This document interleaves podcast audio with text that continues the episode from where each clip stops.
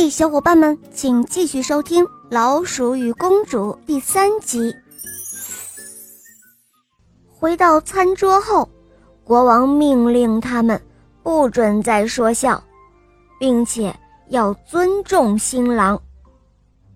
菜终于端上来了，但是小老鼠太矮了，它坐在椅子上够不到桌子上的菜。人们给它下面垫了一个高高的垫子，但是还是不行啊。于是它干脆直接爬上了餐桌。当菜端上来的时候，小老鼠太矮了，于是它够不到桌子上的菜。人们就给它下面垫了一个高高的垫子，但还是不行。于是它干脆直接爬上了餐桌。他问道。我这样有人反对吗？他质问着，并且向四周投以愤怒的目光。不，没有，谁也没说什么。国王向他保证道。但是客人中却有一位挑剔的夫人，她看到小老鼠把脸埋在碟子里，长长的尾巴在眼前晃来晃去。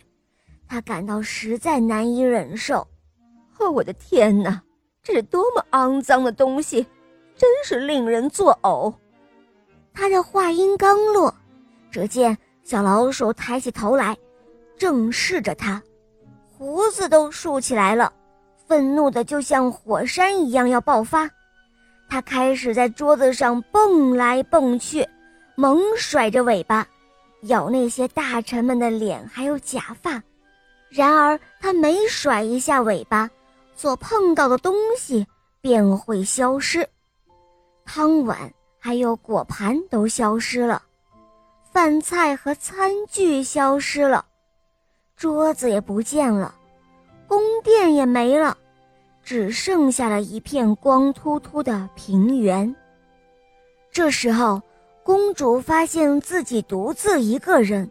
被丢弃在这片荒芜的平原上，就开始哭泣，并忧伤地说：“唉，我的小老鼠，开始我不喜欢你，可是现在我很需要你。”他不断地呼唤着，向前走去，准备听天由命了。